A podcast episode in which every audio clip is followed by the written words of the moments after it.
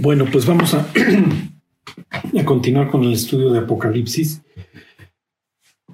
La idea, como, como lo van a ir viendo ahora,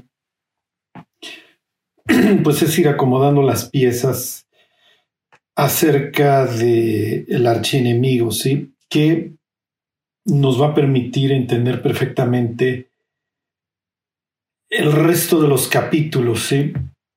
Este, la verdad es que cuando llegamos al capítulo 6 en adelante, entendemos que lo que, lo que leemos es una masacre y, y escurre sangre por todos lados. La idea es entender qué es lo que nos está comunicando, en este caso Juan, y de dónde está tomando muchas de las ideas que Dios está usando para que para ir narrando todas estas escenas. Ok. Entonces, hemos estado viendo esta situación del, tipo de la bestia, que es este Antíoco, obviamente la figura de Apolo, este, que además vamos a retomar y que hubieran entendido perfectamente los creyentes este, de Asia Menor. Y seguramente esta idea de, de la polémica contra Apolo sirvió mucho para para efectos de, evangelismo, ¿sí?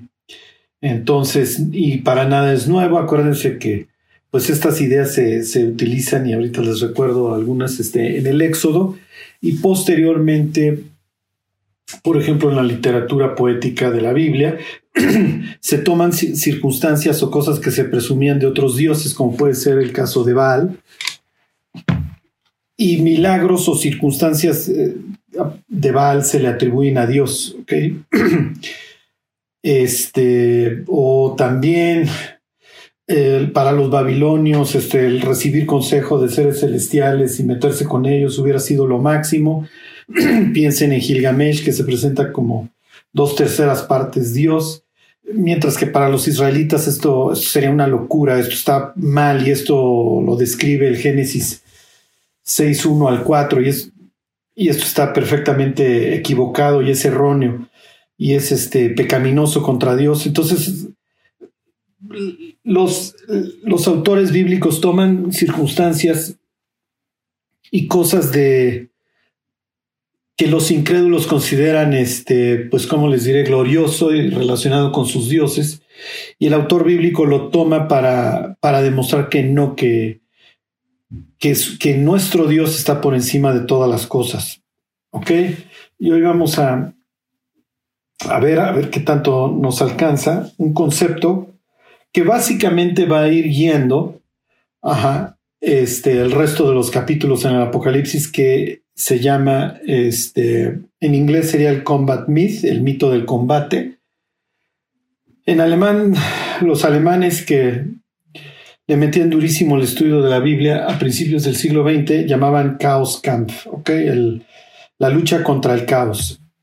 Y bueno, esta idea de la lucha contra el caos, no digo, no es, no es privativa para nada del apocalipsis, pero es natural que al final de los tiempos, cuando todas las cosas van cada vez peor, nos lo encontráramos, sí, pero bueno, así arranca nuestra historia en la Biblia, sí, y la tierra estaba desordenada y vacía, y el Espíritu del Señor se movía sobre qué? Sobre la paz del abismo, y hay tinieblas, y hay este concepto de algo que no se termina y que te puede ingerir, como es el abismo.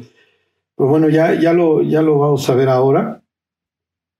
Entonces, nos quedamos en esta idea de, de Antíoco de Antíoco como un modelo de la bestia, ¿ok? Y Jesús va a tomar esta, estas ideas también y, las va, y las va a utilizar. ¿Ok? Ahorita vamos a ver. Entonces, lo, lo último, les voy a leer algo que, bueno, pues ya, ya ustedes ya conocen perfectamente. Les voy a leer Daniel 11, 30 y 31.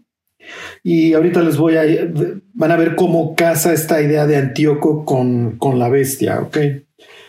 Este, y cómo tanto Jesús como Pablo toman esta idea de, de la época de los macabeos y, y la aplican a, a la bestia del Apocalipsis, ¿ok? Y van a ver esta idea como cómo este, se, se, se unen ambas, ambas personalidades, por así decirlo. Este, el tipo con el modelo con, con el que es el verdadero, pero no son iguales. Bueno, dice Daniel 11:30, porque vendrán contra él naves de Kitim y él se contristará y volverá y se enojará contra el pacto santo y hará según su voluntad, volverá pues y se entenderá con los que abandonen el santo pacto. ¿Se acuerdan? Entonces, digo esto ya no los, ya no se los machaco, este Antíoco, cuando lanza su segundo ataque al, reino de los Ptolomeos, en, lo que para él sería el sur, en Egipto, este, pues resulta fallido su intento, no porque no tuviera el ejército contra los Ptolomeos, sino porque se le atraviesa este, el senador romano, ¿se acuerdan? Lo, pone en un círculo y le dice, de aquí, de aquí no sales sin, sin tu rendición, y entonces este regresa muy molesto. Cuando va de regreso a su tierra pasa por, por lo que sería Judea, y como en Judea hay revueltas porque creen que Antíoco se murió, pues este cuate va y hace una masacre, ¿se acuerdan?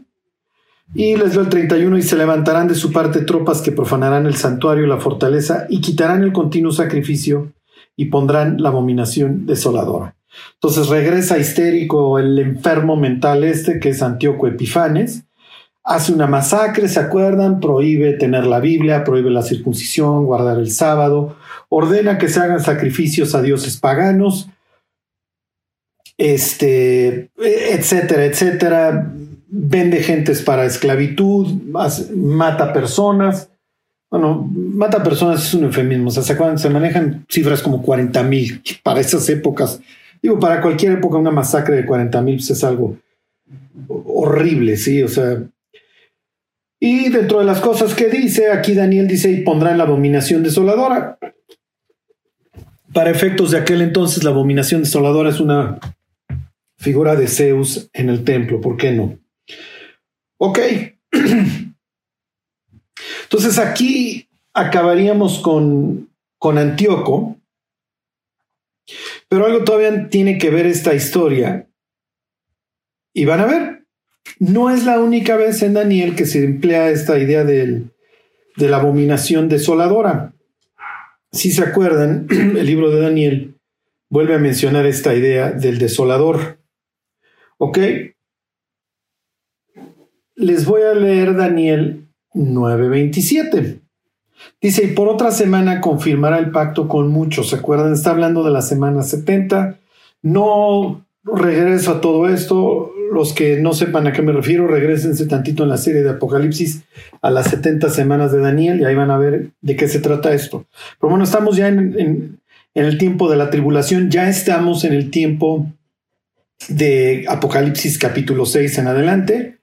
Y dice, por otra semana confirmará el pacto con muchos. A la mitad de la semana hará cesar el sacrificio de la ofrenda. Ok, en esto se parece Antíoco con la bestia. Luego dice, después con la muchedumbre de las abominaciones vendrá el desolador, hasta que venga la consumación y lo que esté determinado, y lo que está determinado, se derrame sobre el desolador. Entonces, no solamente hay una abominación desoladora en Daniel 11:31, que es la figura de Zeus, hay una persona a la que la Biblia le llama la abominación desoladora, a, la, que, a la que hace referencia Daniel. ¿Ok? Les leo Daniel 12:11. Y desde el tiempo que se ha quitado el continuo sacrificio hasta la abominación desoladora, habrá 1290 días. Luego ya vemos de qué se trata esta profecía, etcétera, etcétera. ¿Ok? Lo que quiero que ahorita vean es lo que esta referencia a la abominación, a, la abominación desoladora, pero ya no como la figura de Zeus, como sería en capítulo 11, sino como una persona. ¿Ok? Entonces ahora sí, les leo Mateo. Bueno, no se los leo de Mateo 24, se los voy a leer de, de Marcos capítulo 13. ¿Ok? Dice Jesús, pero cuando veáis la abominación desoladora, Marcos 13, 14, de la que, veo, de la que habló el profeta Daniel, ok, ¿de cuál, cuál abominación desoladora me estás hablando, Jesús? Obviamente no está hablando de la del 1131, que es la figura de Zeus, está hablando de que vendrá el desolador. Después, con la muchedumbre de las abominaciones, vendrá el desolador. ¿Ok? Entonces dice, cuando vean la abominación desoladora de que habló el profeta Daniel puesta donde no debe estar, y luego se abre un paréntesis que también lo tiene el Evangelio de, de, Mateo.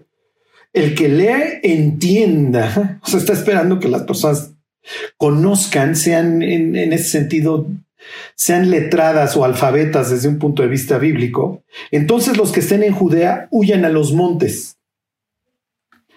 Ok, el hecho de que la abominación desoladora esté donde no deba estar implica una emergencia, implica un llamado a huir. ¿A dónde? A los montes.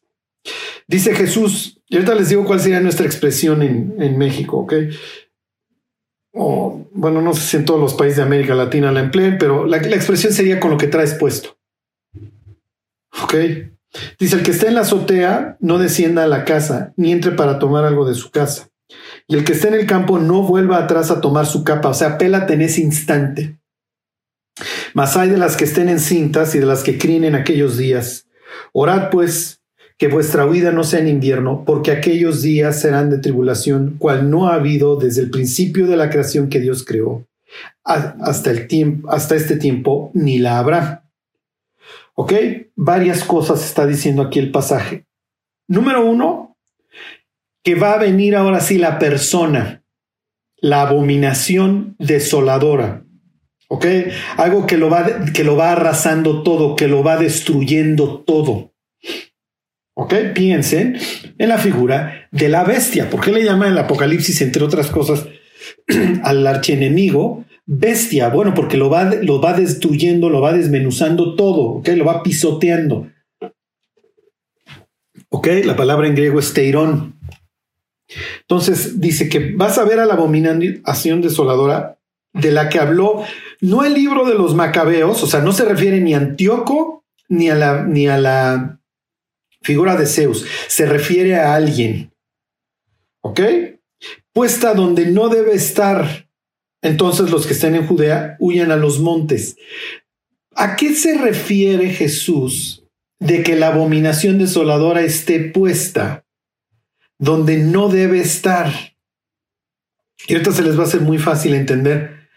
Este Daniel 9:27, este pasaje que les estoy leyendo, con Segunda de Tesalonicenses 2.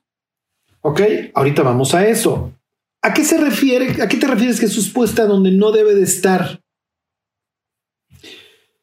Ok, ahorita se los explico. Solo quiero leerles Primera de Macabeos capítulo 2, para que vean cómo Jesús manda la idea de que cuando veas la abominación desoladora donde no debe de estar, huyas. ¿Por qué? Porque está arrancando la gran tribulación. Es lo que está diciendo Jesús luego en el versículo 19. Jesús está diciendo porque serán días de tribulación, está haciendo una cita del capítulo 12 de Daniel, en donde dice exactamente lo mismo. En aquel tiempo se levantará Miguel, el príncipe que está de parte de, tu pueblo, bla, bla, bla, y será día de tribulación, será tiempo de aflicción, como nunca lo ha habido desde el principio de la creación. ¿Ok? Entonces, el hecho de ver a la abominación desoladora donde no debe de estar, debe disparar en todos los, los creyentes. En este caso se está refiriendo a judíos, Ajá. Este. Ok, ¿por qué? Porque los que estén en Judea, bla, bla, bla. Este, o el Mateo dice, oren que su vida no sea en invierno ni en día de reposo. ¿Ok? Eso dispara una idea. Tienes que huir. Porque la bestia no va a dejar una sola persona que crea en Dios viva. Las va a cazar mucho menos obviamente judía que crea en Cristo, porque ahí tienes, tienes el linaje por un lado, la, la, la, ascendencia de Abraham, ¿ok? Y por el otro lado, el creer en el Mesías, ¿ok? Obviamente inicia el, el, marcado de las personas y el que no tiene la marca, bueno, pues obviamente se le va a condenar a muerte. ¿Ok? Y obviamente pues, no puede comprar ni vender, se vuelve una paria social que hay que detener, hay que, que poner aparte y hay que eventualmente matar. Ok, les voy a leer ahora sí estos versículos de Macabeos. Ok, les, les hago un poco de historia. El, que arranca esta dinastía asmonea, Macabeos quiere decir martillos, ok, este, estos revolucionarios que se van a oponer a Antíoco. Sucede que en esta idea de ir desecrando el nombre de Dios, se, no solamente en Jerusalén, sino en el resto de Judea, y realmente también en el norte de, de Israel, se manda a las personas a que le hagan sacrificios a las imágenes y a los dioses paganos, justo lo que estaríamos leyendo para un futuro en Apocalipsis 13. ¿Ok? En Apocalipsis 13, ¿qué es lo que tenemos? Tenemos a la bestia y tenemos la imagen de la bestia. Y el que no se postre ante la imagen de la bestia tiene que morir. Y lo mismo sucedió en la mini tribulación o en la tribulación localizada. ¿Ok? Hace 2200 años ahí en, ahí en Israel. Entonces, dice, Matatías respondió en altavoz, están ahí en su pueblo, en Modín, quieren que se haga el sacrificio pagano y dice, pues aunque todas las naciones que viven bajo el dominio del rey le obedezcan y renieguen de la religión de sus antepasados y aunque acepten sus órdenes, yo y mis hijos y mis hermanos seguiremos fieles la alianza que Dios hizo con nuestros antepasados. Dios nos libre de abandonar la ley y los mandamientos nosotros no obedeceremos las órdenes del rey, ni nos apartaremos de nuestra religión en lo más mínimo. ¿Ok? Y entonces hay un, bueno, dice apenas había terminado Matatías de decir estas palabras, un judío se adelantó a la vista de todos para ofrecer un sacrificio sobre el altar pagano que había en Modín, tal como el rey este, pues, le, le estaba obligando.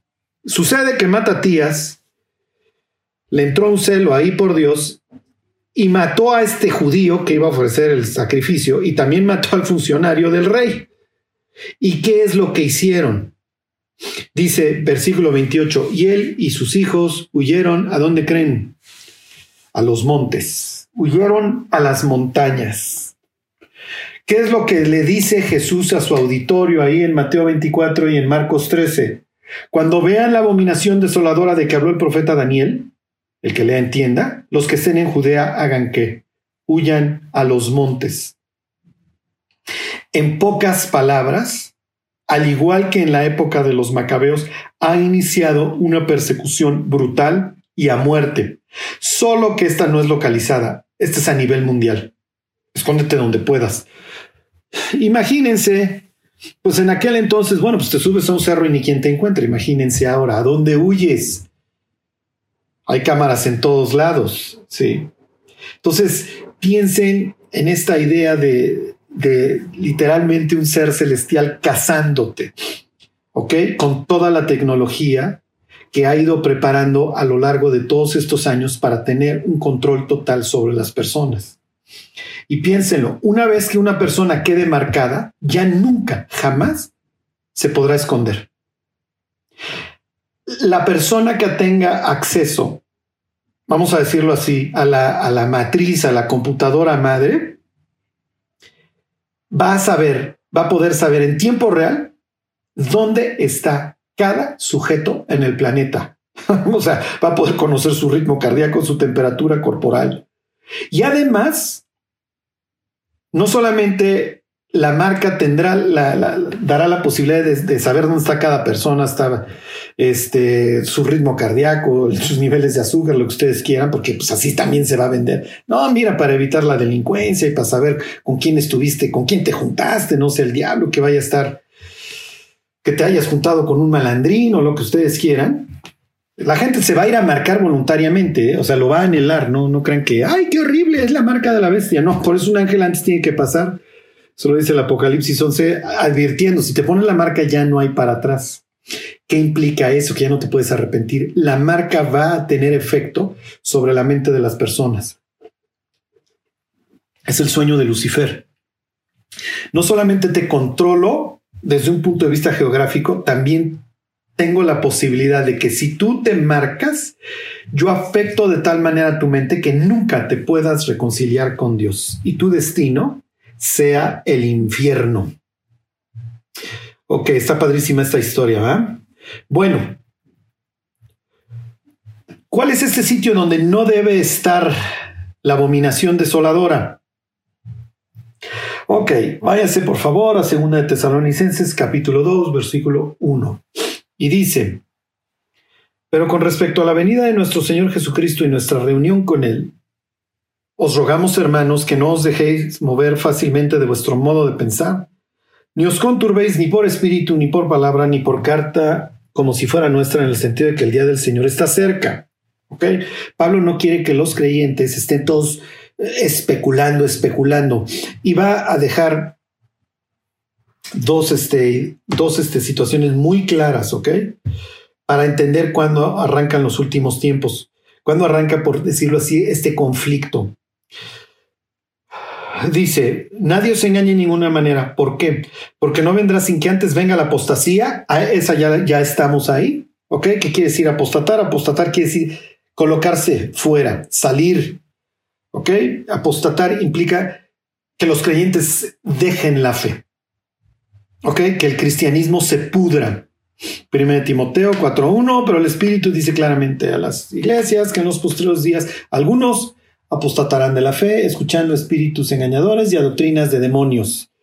¿Ok? Eh, ahí ya estamos, digo, nos queda claro. Y se manifieste el hombre de pecado, el hijo de Apolea, el hijo de perdición. Ajá, acuérdense, etimológicamente tiene, tiene raíz similar a don Napoleón, ¿ok? Al destructor. Y luego esta idea de que va a perdición también la maneja el capítulo 17 de Apocalipsis.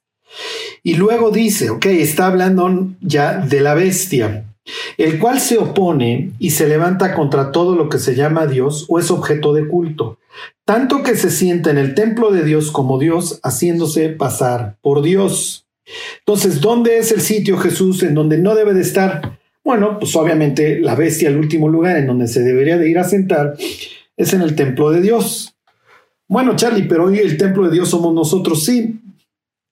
Pero sucede que los judíos, a los judíos, como no creen en Cristo, ya les anda por, por sacar su templo nuevamente y ponerse a hacer sacrificios, etcétera, para expiar y purgar lo que sería territorio santo, etcétera.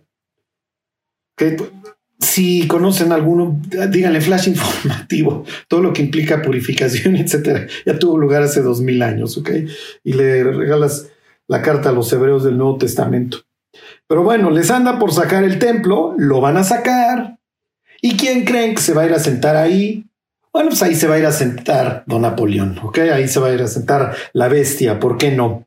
Y en el instante que se siente, pues, ¿qué es lo que va a hacer? Por lo que leímos en Apocalipsis 9:27, y por otra semana confirmará el pacto, y luego vendrá el desolador, y ¿qué es lo que va a hacer? Va a hacer cesar el continuo sacrificio. ¿Por qué? Porque para entonces los judíos, se los leo Daniel 9:27, y por otra semana confirmará el pacto con muchos, a la mitad de la semana hará cesar el sacrificio y la ofrenda. ¿Por qué? Porque para entonces los judíos ya tienen rato con su templo, y luego la bestia llega y dice, pues ¿cómo la ven muchachos? Pues que yo soy Dios, entonces pues ya, ya no este, anden especulando y se va a sentar en el lugar santísimo y va a decir, ya aquí está su Mesías, aquí está Dios, y ya no es necesario que anden haciendo su sacrificio mañana y tarde, ya estoy aquí. ¿Ok? Esa señal, ese momento, dice Jesús, si tú no te le cuadras, al igual que tus antepasados no se le cuadraron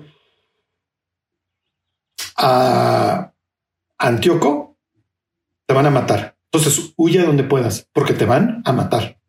¿Ok? La otra opción es que te pongas la marca, adores a la bestia y que te vayas al infierno para siempre. ¿Ok? Bueno, entonces aquí ven cómo Pablo y Jesús toman esta idea de la abominación desoladora que va a hacer cesar el continuo sacrificio, ¿ok? Y que, como dice Pablo, se va a sentar, y como dice Jesús, se va a sentar en el templo, haciéndose pasar por Dios. Ok, fíjense, otra similitud entre Antíoco y la bestia Se los vuelvo a leer, según de Tesalonicenses 2.4, el cual se opone y se levanta contra todo lo que se llama Dios, es objeto de culto, tanto que se sienta en el templo de Dios como Dios, haciéndose pasar por Dios. ¿Qué es lo que decía Daniel 11:36 acerca de Antíoco? Y el rey hará su voluntad y se ensoberbecerá y se engrandecerá sobre todo Dios y contra el Dios de dioses hablará maravillas y prosperará hasta que sea consumada la ira porque lo determinado se cumplirá. Entonces Pablo dice que la bestia se levanta y se opone contra todo lo que es Dios o es objeto de culto, lo mismo que hizo Antíoco, que hizo su voluntad, se llenó de soberbia, se engrandeció y habló contra Dios lo que se le pegó la gana. Lo mismo dice Juan en el Apocalipsis, se los leo, Apocalipsis 13:5. También se le dio boca que hablaba grandes cosas y blasfemias y se le dio autoridad para actuar 42 meses. Nosotros leemos estos versículos y además tenemos este, en la parte posterior de nuestra mente toda esta masacre de los macabeos y decimos, ¡qué horror! No, qué horror. El mundo va a adorar a la bestia. Y va a ver las filas y va a haber la expectativa de que ya viene la marca y ya me quiero poner la marca y la marca va a ser la respuesta. Claro, tal vez ni siquiera le llamen la marca. Y no le van a llamar la bestia, le, llamarán, no sé, este, el Mesías, el, el elegido, el potentado, este, no sé, no sé cómo le vayan a, no sé cómo le vayan a decir a la bestia, seguramente no, le van a decir la bestia, ni la abominación, ni el desolador, ni mucho menos, ni el hijo de perdición. ¿Ok? Entonces, pero lo que quiero que les quede claro es que el mundo va a estar encantado con esta idea y va a tener la expectativa y va a estar anhelando todo este momento. ¿Ok? Claro, nosotros lo vemos desde otro ángulo. Pero el mundo, el mundo está bajo el maligno y el mundo va a estar fascinado con esta situación. Y pobre del infeliz que no se ponga la marca en la familia, así le va a ir. y los mismos padres van a entregar a los hijos, miren, este loco enfermo, peligroso, loco, este, cree que, que la marca es algo malo y que es algo de Lucifer y que es algo del diablo. ¿Cómo se atreve? Bueno, Dice Apocalipsis 13:6, dice, y abrió su boca en blasfemias contra Dios para blasfemar de su nombre, de su tabernáculo, de su casa y de los que moran en el cielo. Y todo esto va a ser bueno con bombo y platillo. Y dice Pablo, ¿no os acordáis que cuando yo estaba todavía con vosotros os decía esto? Y ahora vosotros sabéis lo que lo detiene, a fin de que a su debido tiempo se manifieste, porque ya está en acción el misterio de la iniquidad, solo que hay quien al presente lo detiene. ¿Ok? Bueno, entonces lo que está diciendo ahí Pablo es que Lucifer ya tiene la orquesta lista, ya tiene la batuta en la mano, solamente está esperando que se le abra el telón. Pero hoy ya lo tiene todo. Hoy ya tiene todos los medios de comunicación, de propaganda, de lo que ustedes quieran, para llevar a un mundo a adorarlo a él y por así decirlo a su Mesías o a su regente. ¿Ok? Bueno, ok, hasta ahí terminamos con el modelito del Antíoco. Pero como les decía la semana pasada, Antíoco no pudiera decir, miren, yo ya existí en otro tiempo, estuve guardado y estoy para subir del abismo. No. ¿Ok? Y les voy a volver a leer unos versículos del, del libro de Daniel, en donde quiero que recuerden la palabra mágica. Ok, les voy a leer Daniel 7, 19. Entonces tuve el deseo de saber la verdad acerca de la cuarta bestia que era tan diferente de todas las otras, espantosa en gran manera, que tenía dientes de hierro y uñas de bronce que devoraba y desmenuzaba, y las obras hollaba con sus pies. Les leo Daniel 7:23. Dijo así, la cuarta bestia será un cuarto reino en la tierra, el cual será diferente de todos los otros reinos, y a toda la tierra devorará, trillará y despedazará. Daniel 7:24, y los diez cuernos significan que de aquel reino se levantarán diez reyes, y tras ellos se levantará otro, el cual será diferente de los primeros, y a tres reyes derribará. Si se fijaron en estos tres versículos, los tres contienen una palabra que es el común denominador. La última bestia es diferente. ¿Ok? Es diferente a las anteriores. La última bestia no es un ser humano. ¿Ok? Eso es muy importante que lo entendamos. ¿Ok? Les voy a leer Apocalipsis capítulo 13, versículo 1. Se los voy a leer de la Biblia de las Américas y de la Reina Valera, pero no la revisión 60, la revisión 77. Y aquí esto se pone muy, muy loco. Quiero que entiendan que la convivencia con ángeles y seres celestiales no es nueva. Ahí está Apocalipsis 6. Ok, ahí tienen Daniel capítulo 10. Ahí tienen Efesios 6. No tenemos lucha contra sangre y carne, sino contra príncipes. Ok, contra potestades, contra gobernadores. Ok, lo que pasa es, como se los he dicho, estamos entrenados para la incredulidad. Y el ser humano prefiere creer en aliens antes que en seres celestiales caídos. ¿Ok? La Biblia dice tres veces que la bestia sube del abismo, que era y no es y está para subir del abismo.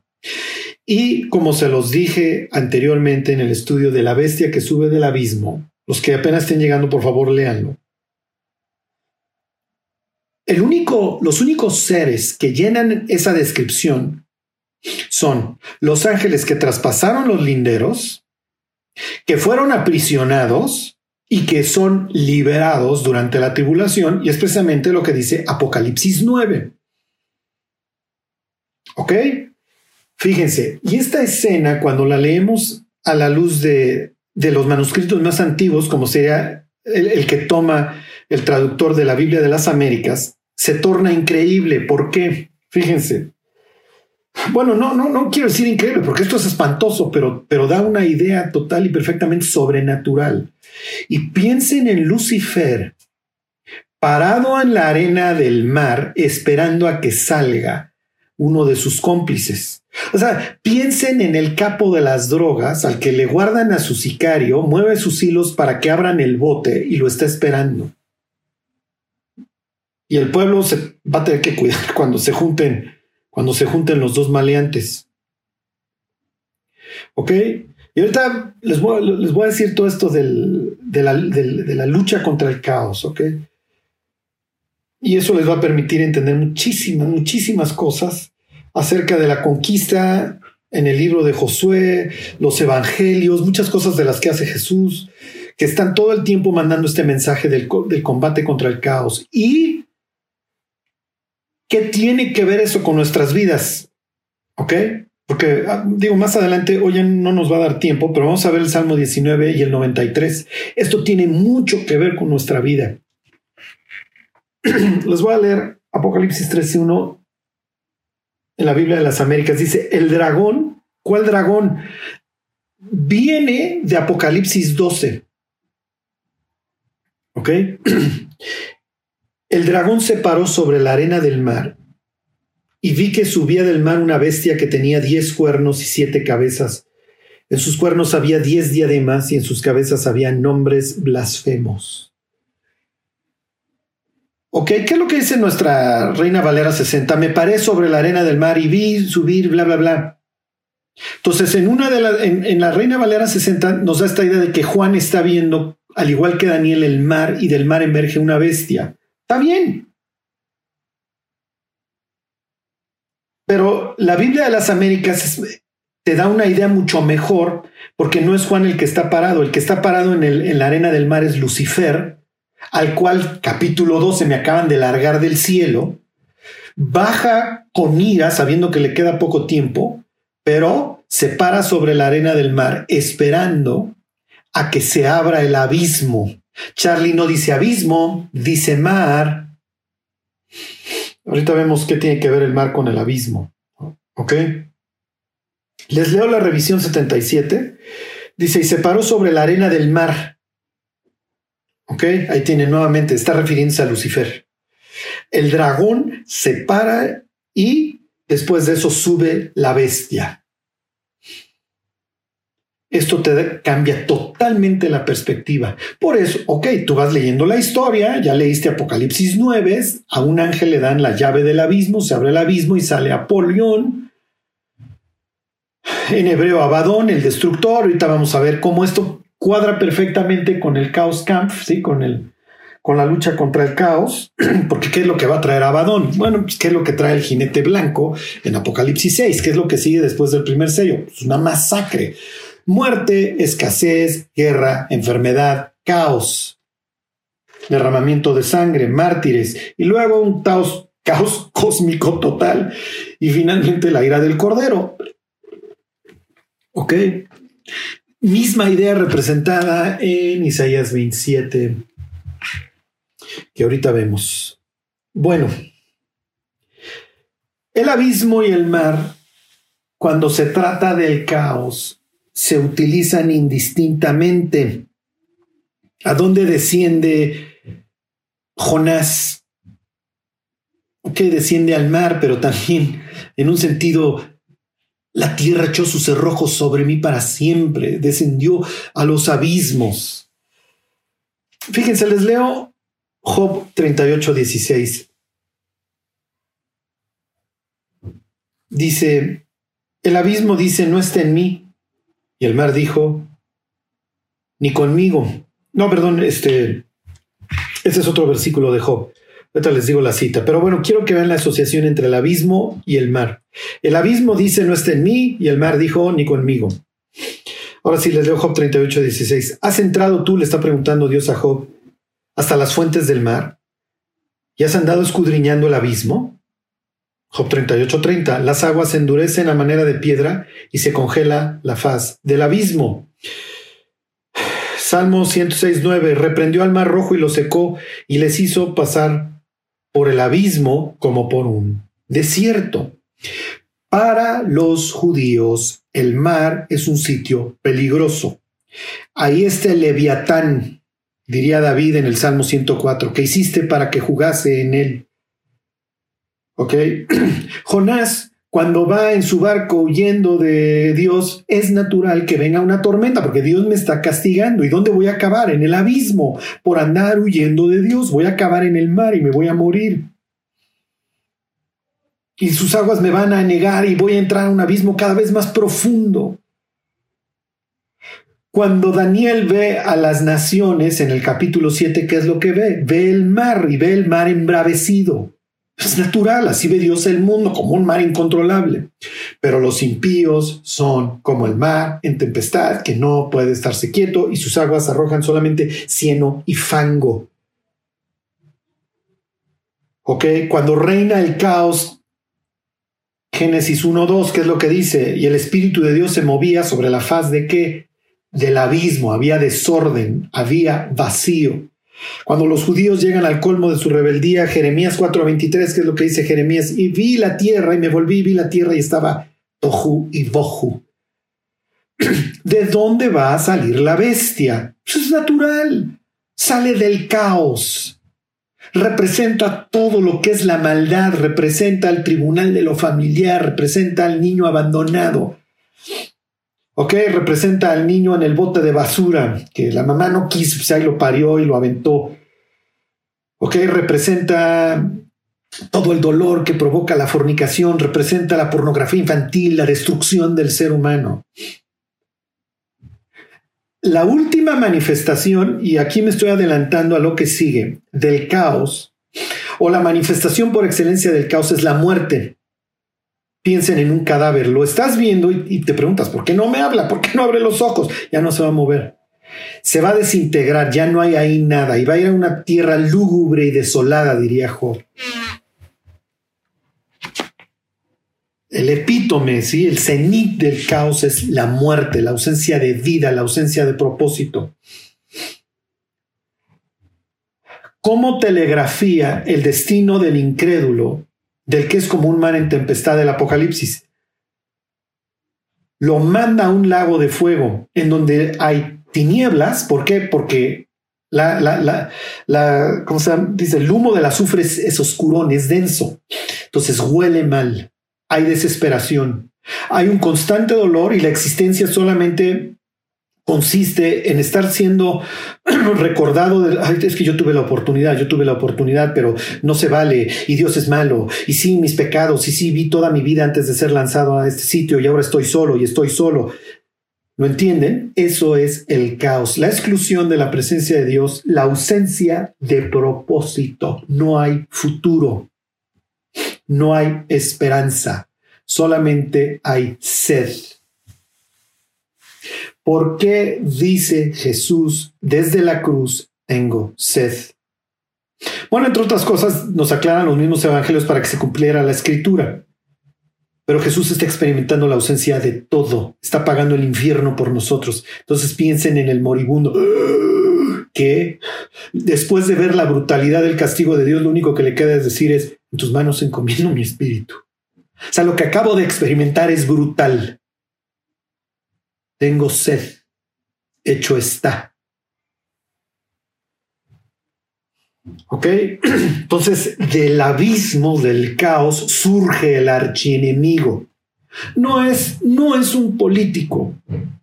Sí, o sea, por más malo que fuera Antíoco, por más malo que fuera Hitler o el político que ustedes quisieran, no, no participa en ese sentido de, de, ser extraído de un sitio a donde fueron lanzados los ángeles que traspasaron su morada.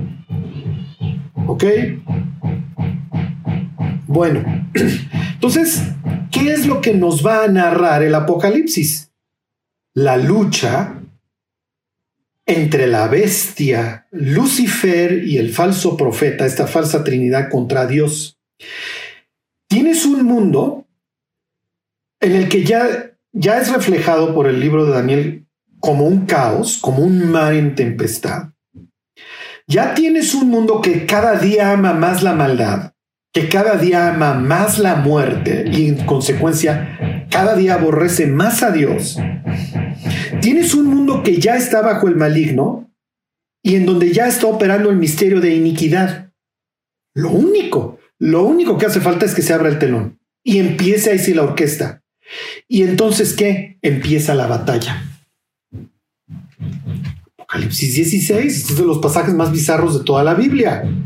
Digo, por más, por más, por más, digo, malo que fuera un, un ser humano, no va a poder expulsar de su interior un ser a manera de rana que vaya y convoca al a los reyes para la batalla del gran día del Todopoderoso. Entonces, aquí estamos hablando de alguien que emerge del abismo y que Lucifer espera con ansias. Es como, es una especie de, va a salir del bote uno de mis mejores hombres, en este caso, uno de mis mejores paisanos. Y nos vamos a dar con todo contra el Nazareno y en el Inter no le voy a dejar un hijo vivo. Y hay del ser humano, de estas criaturas que portan su imagen, que se le vaya a ocurrir siquiera cuestionar mis verdades y mi propaganda. Y vaya a andar cuestionando que si se marca o no. Porque entre sus mismos congéneres se van a estar entregando y me los van a poner en bandeja de plata para que les corte la cabeza va a iniciar la lucha. Y ahorita los dos están cada uno en su esquina. Dios obviamente, obviamente viendo cómo la maldad del ser humano va creciendo, va creciendo, hasta que le da rienda suelta al adversario. A Lucifer, lárgate, no vuelves a entrar. A Apolo, a Apolión, te permito salir del abismo con tu séquito, ¿ok? Este, y que se desate literalmente, casi casi, el infierno en la tierra. Y los bandos se van a dar con todo. No es la primera vez, O como les diré, esto no es nuevo para el autor bíblico, esto flota en la mente de los autores bíblicos. Apolo es el claro ejemplo de lo que se llama el caos camp, ¿ok? Hay una serpiente que se llama Pitón que está impidiendo su nacimiento, pero finalmente Apolo milagrosamente nace porque es ayudado, su, su mamá es ayudada, ¿ok? Y luego va con sus flechas, con su arco y, y caza a la serpiente. Para los sumerios, hace cinco mil años, Ninurta derrota una serpiente de cuántas cabezas creen. De siete cabezas y contiene las aguas primordiales de Kur y se le otorga el reino por el resto del panteón, por el resto de los dioses. Se le corona. ¿Qué es lo que dice Apocalipsis 5?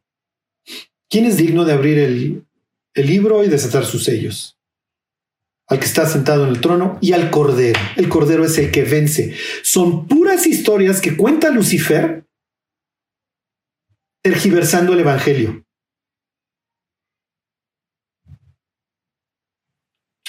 Los babilonios tienen a Marduk, que derrota a Tiamnat, una dragona, ¿sí? que también se asocia con el abismo. En el hebreo sería Tehom. Y la condición para vencer por parte de Marduk es que le den la posición más alta en el Consejo Divino, que es lo que sucede en Apocalipsis 5.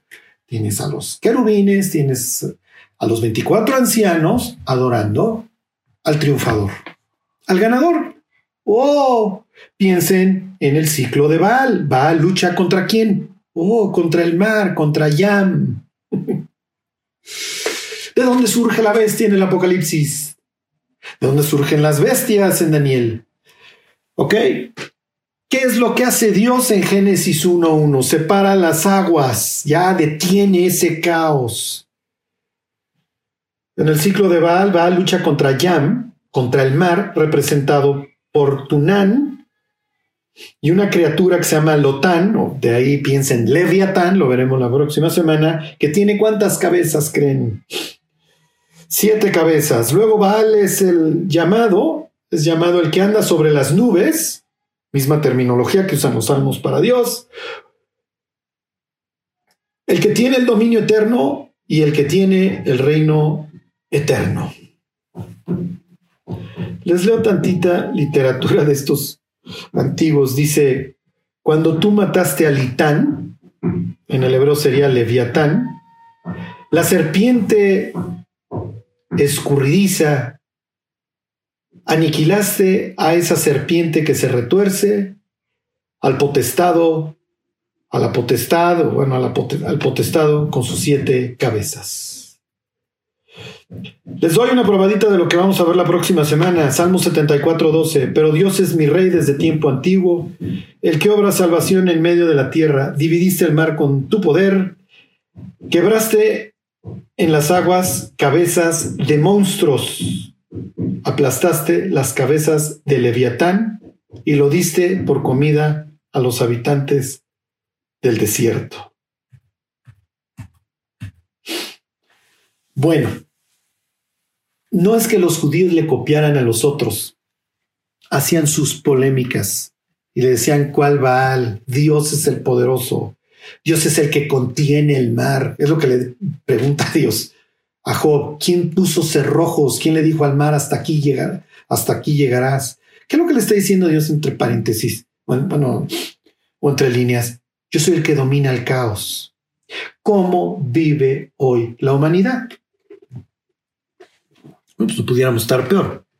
Cuando tienes una humanidad que desde los 12, 13 años está fornicando, metiéndose cualquier cantidad de narcóticos, viendo pornografía violenta, un sujeto o una mujer que empieza con esto a los 12 años, puedes imaginar a los 40 la enfermedad y frustración que va a experimentar. La próxima semana vemos esto de, de la lucha contra el caos, lo que representa el orden, porque tenemos luego en Apocalipsis 21 en adelante solamente paz. Bueno, porque ya, ya fue encerrado para siempre el gran adversario, ¿ok? El, el dragón que engañaba a las naciones. Para ese tiempo también ya la bestia y el falso profeta llevan ya mil años en el lago de fuego. Ya quedó juzgado para siempre el pecado. Los que se definieron por la gloria de Dios viven con él. Los que se definieron por la maldad están en un sitio de caos eterno. Caos contenido, pero finalmente un sitio caótico para, para toda la eternidad. Mientras, y esto quiero que nos quede claro, y sobre esto voy a regresar. ¿Ok? Mientras, ¿qué es lo que dice la escritura acerca de nosotros? Este, ¿dónde quedé? Se los leo. Efesios 5.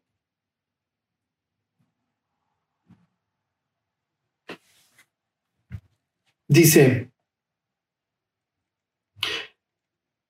porque en otro tiempo erais tinieblas mas ahora sois luz en el Señor, andad como hijos de luz.